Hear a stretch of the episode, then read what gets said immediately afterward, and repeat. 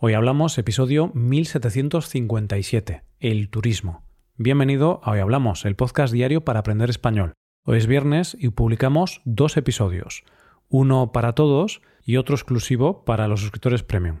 Como regalo para toda la audiencia, hoy ofrecemos el episodio premium para todo el mundo de forma gratuita. En el podcast premium, Adrián y yo hablamos sobre las oposiciones, un examen para poder trabajar como funcionario y tener un trabajo fijo de por vida. Y ahora, en este episodio del podcast diario, Paco y yo tenemos un debate sobre el turismo y el impacto positivo y también negativo que tiene un país o ciudad. Hoy hablamos de turismo. Hola Paco, ¿qué tal? Buenos días Roy, buenos días queridos oyentes. Estoy aquí muy relajado, muy ¿Mm? relajado. ¿Por qué? Pensando ya, ¿sabes en qué Roy? ¿En qué? ¿En qué? Cuéntame. En las vacaciones, hombre, no, no quiero ser demasiado... Y no estoy siendo muy original, ya que estamos hablando o vamos a hablar hoy del turismo. Pero ya estás pensando en las vacaciones de verano o en las vacaciones de Semana Santa. Vale, Roy, pues en este caso estoy pensando en las vacaciones de verano y sé que todavía queda bastante tiempo, pero oye, queremos reservar las vacaciones con antelación, ¿eh? Tú eres de los míos, ¿eh? A ti también te gusta ahorrar, porque ya organizar las vacaciones de verano a principios de febrero, eso es previsión. Exacto, Roy, porque también es agradable pensar en eso, es agradable pensar ya en las vacaciones de verano, aunque quede tanto tiempo, entonces hay que empezar ya a imaginarse cómo serán las vacaciones. ¿A ti no te pasa lo mismo? Mm, a ver, quizá no me gusta tanto viajar como a ti, entonces yo no estoy pensando tanto en las vacaciones. Me gusta viajar, pero es como que no pienso mucho en ello, ¿no? Es más Rebeca la que organiza las cosas, la que piensa en destinos, y yo me dejo llevar. Donde le apetece a ella, pues tú vas detrás, no quieres quedarte en casa tampoco, ¿no? Así es, así es. bueno, pues hoy vamos a hablar de turismo y para empezar, Paco, vamos a ver el dato del turismo en España en el año pasado, en el 2023, porque ya sabemos cuántos turistas vinieron a España el año pasado. 84 millones. 84 Uf. millones que, que son muchos millones, ¿eh, Roy? 84 millones de extranjeros son los que llegaron el año pasado a España. De hecho, mi pareja forma parte de, ese, de esos 84 millones porque visitamos España en alguna ocasión. Y bueno, son muchos millones, ¿no, Roy? Es una barbaridad. Y para poner este dato en contexto, España actualmente tiene 48 millones de habitantes. Justo hemos pasado de 47 a 48 millones de habitantes. Así que 84 millones son muchos millones y hay espacio para todos, están más apretados ahí, sentándose en las mesas, en los restaurantes, muy juntos, muy cerca o qué? Bueno, hoy hablaremos de eso, ¿no? Quizá una de las cosas malas del turismo es que hay menos espacio, ¿no? si tú vives en una ciudad de 3 millones de habitantes y vienen 3 millones de turistas, pues obviamente vas a estar más apretado, más apretado en el metro, en el autobús, quizá en el restaurante, ponen las mesas más juntas, en la playa vas a tener que estar compartiendo toalla con otras personas, quizá. Ahí muy juntos, como en una lata de sardinas. Algo así, algo así. Eh, entonces, bueno, este es el dato. 84 millones de turistas extranjeros, porque además hay turistas nacionales. Hay gente de Madrid que va de turismo a Barcelona. Hay gente de Asturias que visita Andalucía de turismo. Entonces, en este dato no se tienen en cuenta los turistas nacionales, porque como ya son españoles, es como este dinero ya está en España, no importa, ¿no? Pero los que vienen de fuera es un dinero que viene de fuera de España a España. Entonces tiene un impacto positivo en la economía. Y fíjate en una cosa, estaba pensando en esto, Roy, porque cuando hablamos de turismo, principalmente los datos que analizamos o que se analizan son los datos económicos, ¿no? Pero no solo queremos a los turistas por el, por el dinero, hay más cosas. No solo, Paco, pero yo creo que el dinero es el motivo más importante porque la gente quiere turismo o habla de turismo. Porque, a ver, no vamos a ser hipócritas, pero si los turistas viniesen a España y no gastasen dinero, no generasen puestos de trabajo, no generasen cosas positivas, yo creo que no querríamos turismo, Paco, porque al final yo creo que no lo querría España ni ningún otro país, ¿eh? porque si yo voy a Italia 10 días y no gasto nada, eh, no dejo nada positivo al país y solo utilizo las cosas que tienen allí y que pagan ellos o que son de ellos, no les voy a caer muy bien, ¿no? A los italianos. Dirán, ¿a qué vienes tú aquí? A estropear nuestras carreteras y ensuciar la playa. Entonces, imagínate, tú vas a Italia, te llevas tu mochila con la tienda de campaña, no coges el autobús ni el tren ni nada, sino que haces autostop, vas parando a la gente en la carretera, quieres viajar gratis, luego para comer, bueno, para comer vas, eh, vas al campo y coges algo de fruta, te cuelas en algunos huertos y robas tomates, robas eh, lechugas. Bueno, este sería un ejemplo muy exagerado, pero bueno, es verdad que si los turistas no generasen un impacto positivo en la economía, la gente de un país o de una zona preferiría que no viniesen, porque tú prefieres estar más tranquilo, ¿no? Quizá. Sí es cierto que a veces pues, puedes tener interacciones muy positivas y muy interesantes con los turistas, pero claro, el turista es una persona efímera, ¿no? Es una persona que pasa cinco días en un sitio, diez días. No es lo mismo como cuando tú vas a vivir a otro país, que sí que ahí vas a generar un intercambio cultural, vas a integrarte en una nueva sociedad es muy distinto, ¿no? Vas a crear quizá un restaurante. Si nosotros, tú ahora que estás en Polonia, Paco, podrías montar un restaurante español y, y hacer intercambio cultural. Como casi cualquier español, también se me ha pasado por la cabeza eso de montar algún día algún bar o algún restaurante español aquí. Por suerte, esa idea desapareció rápidamente, pero, pero sí, ahí está, ¿no? Es la típica idea que todos los españoles hemos tenido alguna vez en nuestra vida. Oye, ¿y por qué no montamos un bar? Yo cocino muy bien, las croquetas se me dan estupendamente, la tortilla. Entonces, seguro que tiene éxito. Y nos olvidamos de que, bueno, montar un bar, un restaurante no significa simplemente cocinar bien. Tienes que saber hacer muchas otras cosas. No es tan fácil como parece desde fuera.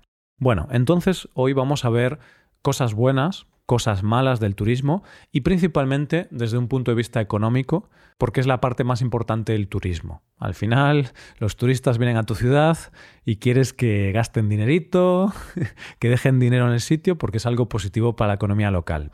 Entonces hoy vamos a ver el punto de vista económico. Si es cierto que podría haber un punto de vista cultural, que es bueno que los ciudadanos de un país conozcan otro país, ¿no? Cuando nosotros vamos a Polonia, a Italia, a Alemania, conocemos una cultura distinta. Eso es muy positivo también. Pero hoy vamos a centrarnos en la parte económica y las cosas buenas y las cosas malas también que puede provocar.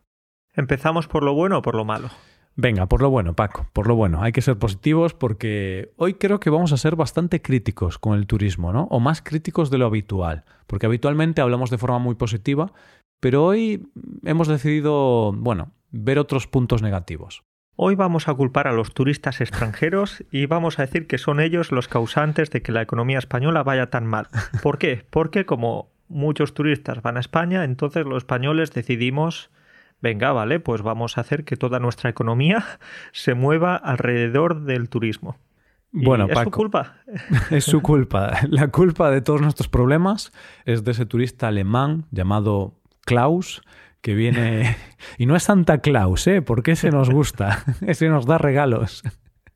Entonces, Klaus, si me estás escuchando y vienes a España a tomar el sol, a tomarte una cerveza porque es muy barata, tú eres el culpable de todos nuestros problemas. No vuelvas a España, no vuelvas. Bueno, espérate que ahora la Oficina de Turismo Español va, va, a denunciarnos ¿eh? por hacer esta publicidad tan mala de España. Bueno, estamos de broma, obviamente. Nosotros no, no somos como estas personas. Hay algunas personas que sí que piensan así en España, ¿no? Que dicen eso de tourist go home. Es como iros a casa, no traéis nada bueno. Nosotros no pensamos esto.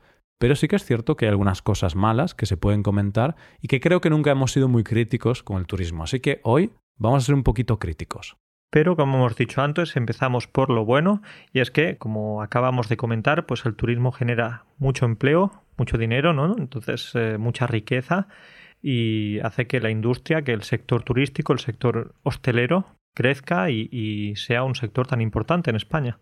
Hay muchos empleos que dependen del turismo y cuando los turistas vienen de fuera, traen un dinero que ellos han ganado en su país y lo gastan en España. Entonces es muy positivo para la economía española. Así que, sin duda, esto es cierto. Vale, Roy, pues el otro día leí que en las zonas más turísticas de España aproximadamente el 30% de los trabajadores viven de forma directa o indirecta del turismo. Es impresionante, ¿eh? el 30%. Hmm. Claro, hablamos de las zonas más turísticas, no hablamos de toda España.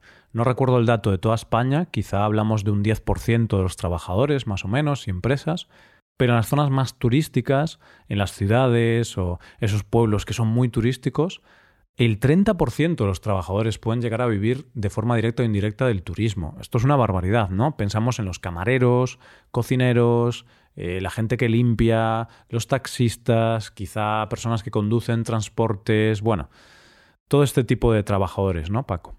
Las academias de español, eh, las escuelas de surf, eh, es que empiezas a pensar y no paras. Hmm, entonces, ya comentábamos que el turismo genera empleo, genera dinero, y en las zonas más turísticas, pues aún es más importante, porque tú imagínate que le quitas el turismo a las zonas más turísticas de España. Dejas en la pobreza a un montón de gente, ¿no? Porque el 30% de los trabajadores de esas zonas viven del turismo.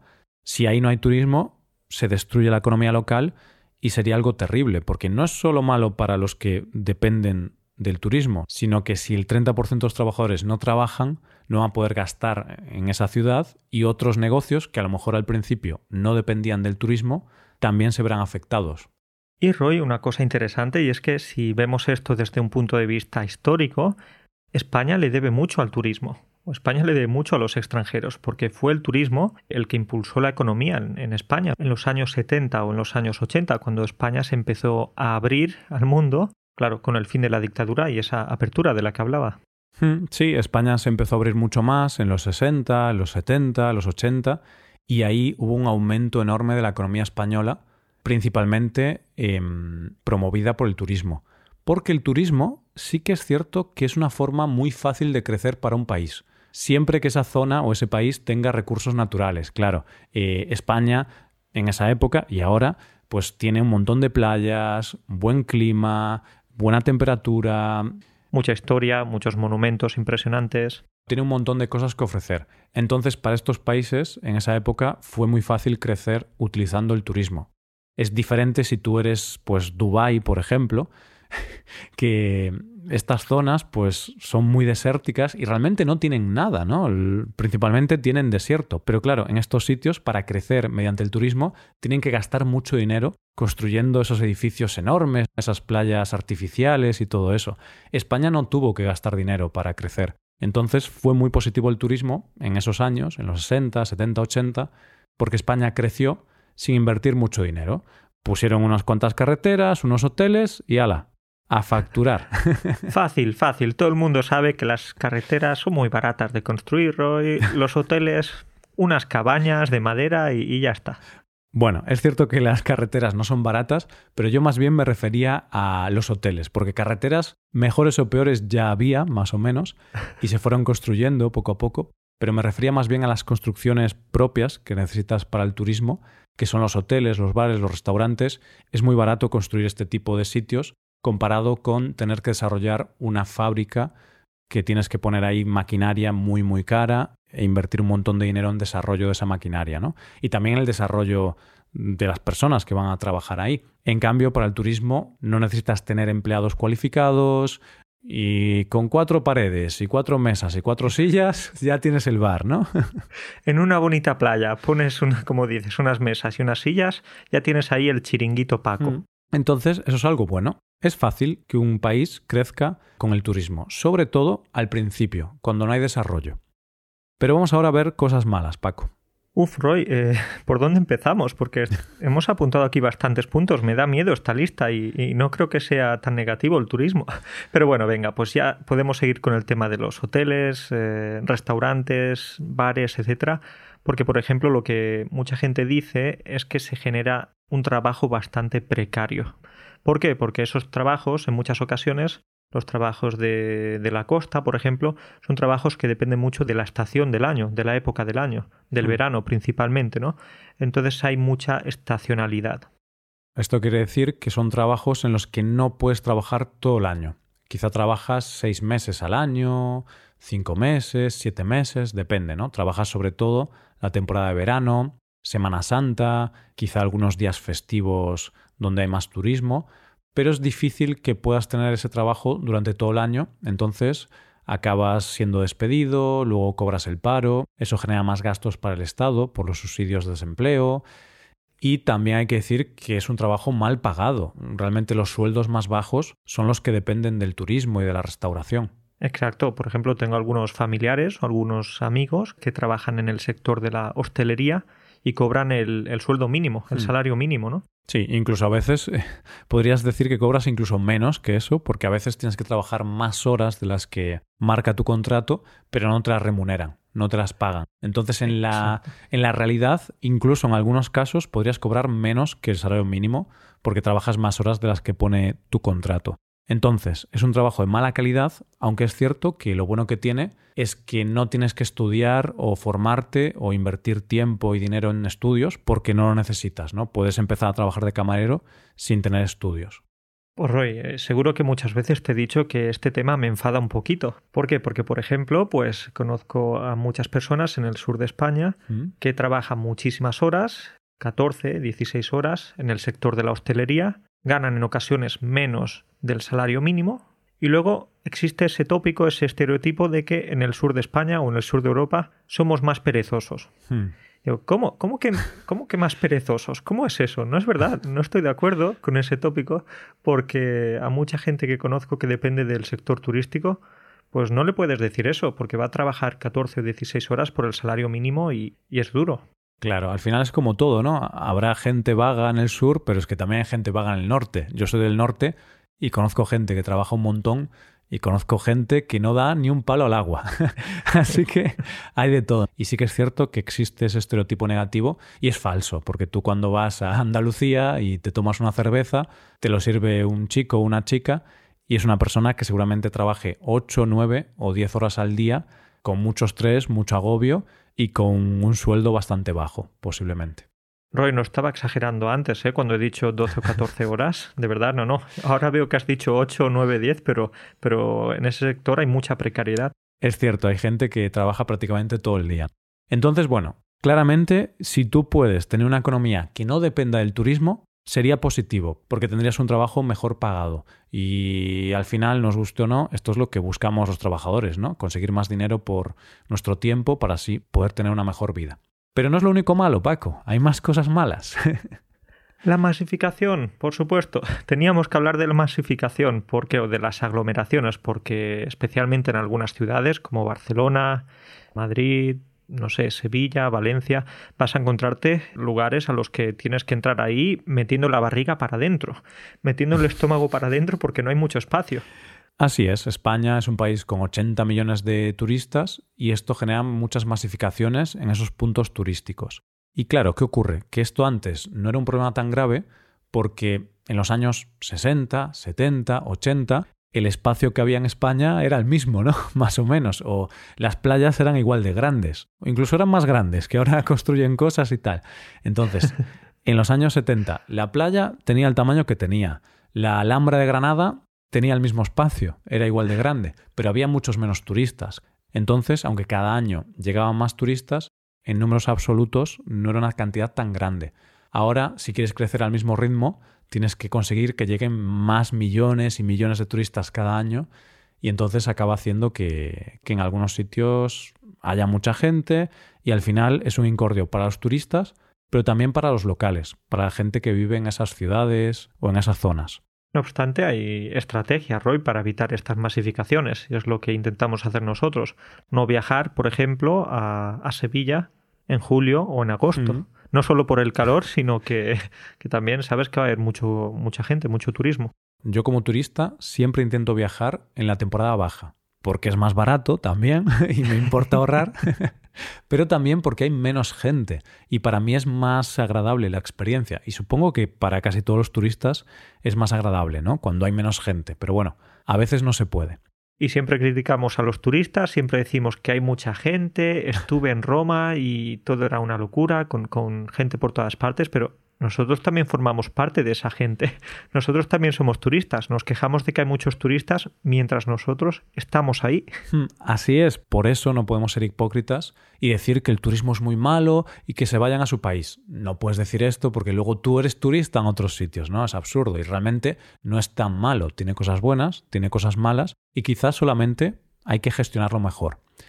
Y bueno, todas estas cosas malas que comentamos acaban generando rechazo social hacia los turistas por una parte de la población. No es que toda la gente odie a los turistas, pero sí se está viendo cada vez más gente que mm, rechaza directamente a los turistas, que piensa que los turistas no deberían venir a España y que estaríamos mejor sin los turistas.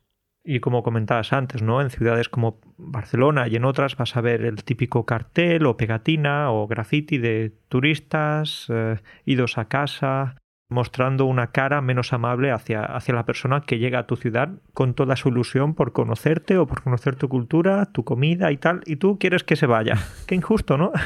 Es injusto, es injusto. Pero bueno, algunas personas piensan así y las partes malas o lo malo que provoca el turismo acaba teniendo esta consecuencia, que algunas personas lo rechacen. Porque cuando tú vives en una ciudad y quizá no dependes directamente del turismo, no te gustan esas cosas malas que, provoca, ¿no? Las aglomeraciones, los atascos. Sobre todo se nota mucho en las ciudades pequeñitas o en los pueblos, que son muy turísticos en verano, pero que en invierno o el resto del año hay poca gente, solo están los que viven ahí, y cuando llega el verano se llenan las calles, no hay sitio para aparcar, todo se llena de basura.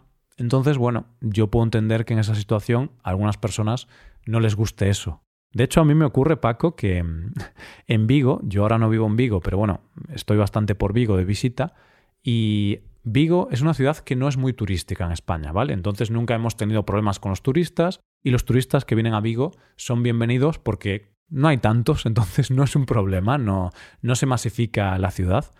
Pero sí es verdad que ahora tenemos un montón de turismo en invierno, en Navidad, porque es como que las luces de Navidad se han vuelto muy populares en España y vienen muchos turistas, pero no turistas extranjeros, vienen turistas de otras partes de Galicia o de otras partes de España, o bueno, también muchos portugueses, pero para mí no son extranjeros, Paco, porque como Vigo está a 30 minutos de Portugal, pues para mí los portugueses son ya de la familia.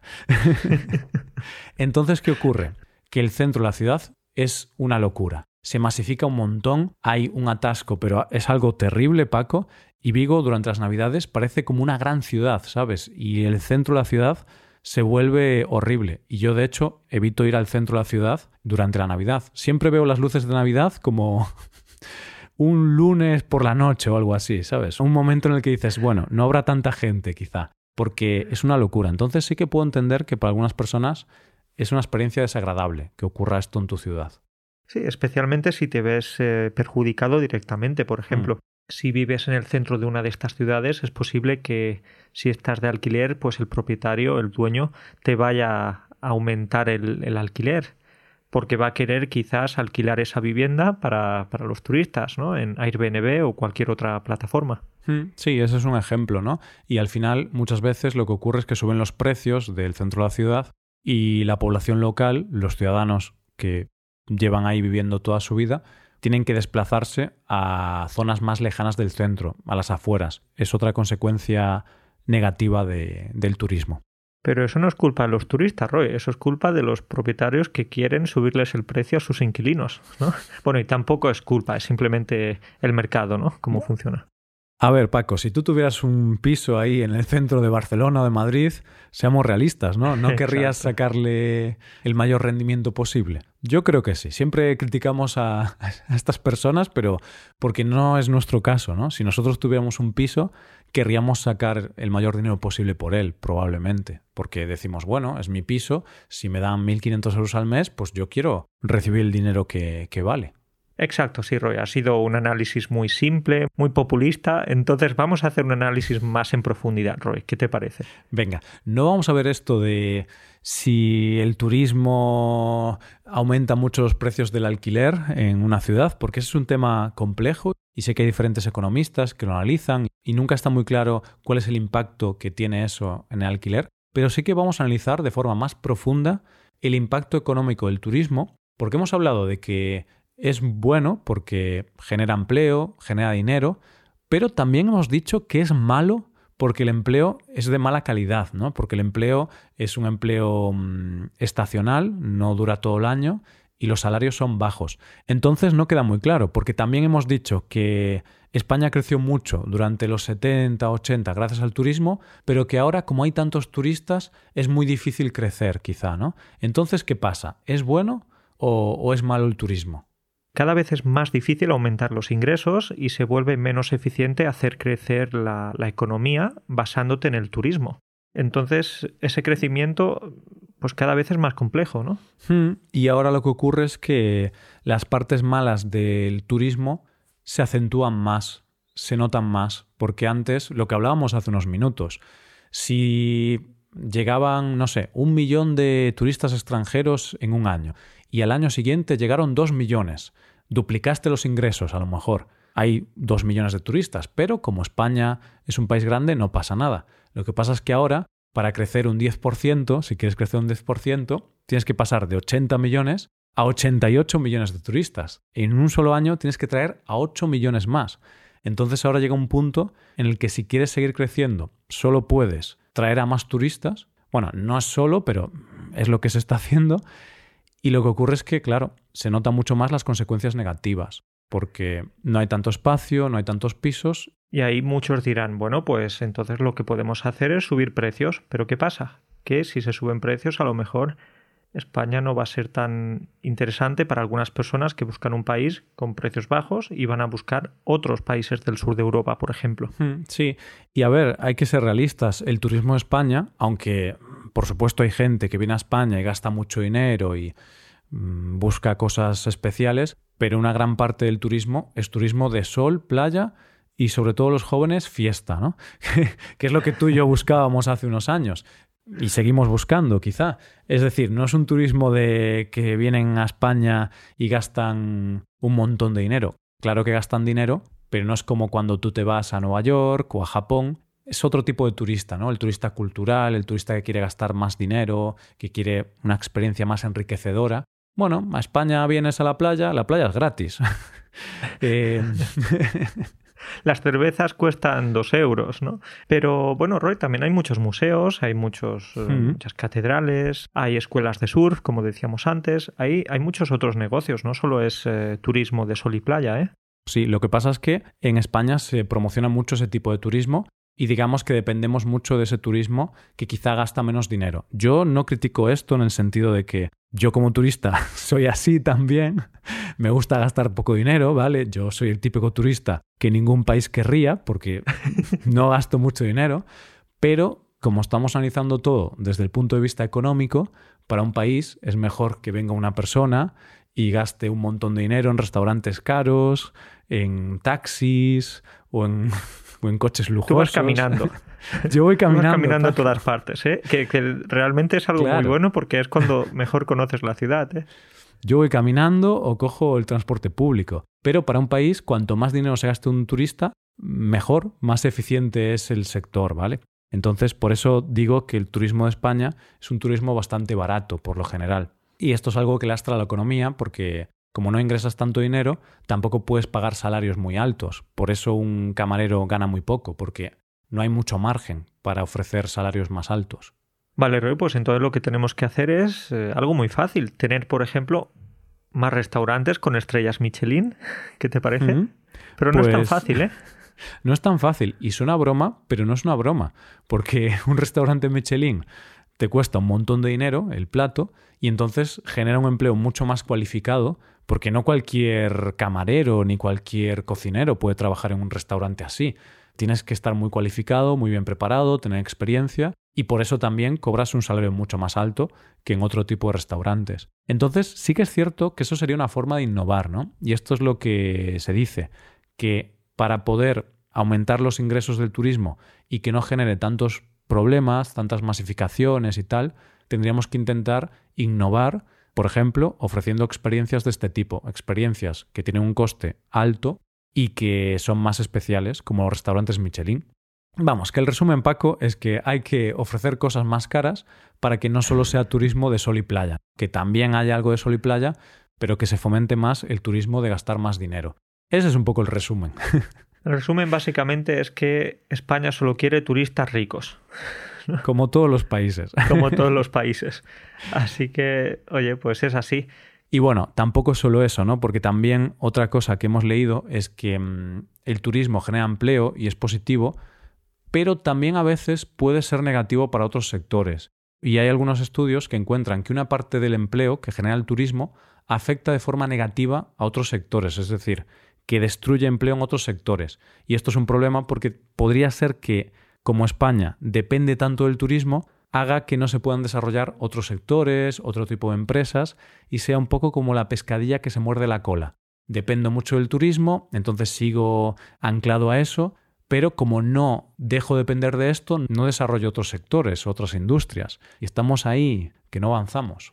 Ese es un buen ejemplo, Roy. Me gusta, me gusta, porque estoy pensando ahora en, esos conocidos o amigos o familiares que, por ejemplo, han abandonado la escuela con 16 años, con 17 años. ¿Por qué? Porque, vale, quizás no querían estudiar, pero también a esa edad es posible que te llame la atención el dinero fácil, entre comillas, dinero fácil, y es que con 16 o 17 años ya tengas tu, salario, mm. ya puedas ser independiente y, y, eso, pues en lugares turísticos vas a encontrar trabajo de camarero, por ejemplo, o bueno, en trabajos relacionados con el turismo. Sí, y aunque no sean unos sueldos muy altos, es fácil trabajar de eso porque no tienes que estudiar, no tienes que invertir tu tiempo y entonces te puedes ver tentado a dejar los estudios, como a veces pasa. Y, y lo que ocurre es que a veces encuentras sectores en España donde no encuentran trabajadores, sectores industriales o así, donde no hay trabajadores, hay una falta de trabajadores cualificados. Y quizá el turismo podría tener una parte de la culpa. Obviamente no es el único culpable, pero bueno, podría tener una parte de la culpa que no se desarrollen otros sectores. Fíjate, Roy, qué análisis, qué, qué economistas que estamos hechos. ¿eh? Increíble. Es impresionante, impresionante. Bueno, pues nada, dejamos aquí el episodio. Por supuesto, animamos a los oyentes a venir a España y hacer turismo, y aunque sea turismo sol y playa, no pasa nada. Esto es algo que tiene que trabajar España a nivel de país y pensar un poco qué puede hacer el país para fomentar el turismo sostenible y que no provoque tantas externalidades negativas como la masificación. Pues nada, Paco, un placer como siempre y nos vemos la semana que viene. Lo dejamos aquí entonces. Un saludo para ti y para todos los oyentes que dentro de poco seguro serán turistas en España. Así que que disfruten mucho. Chao, chao. Hasta luego.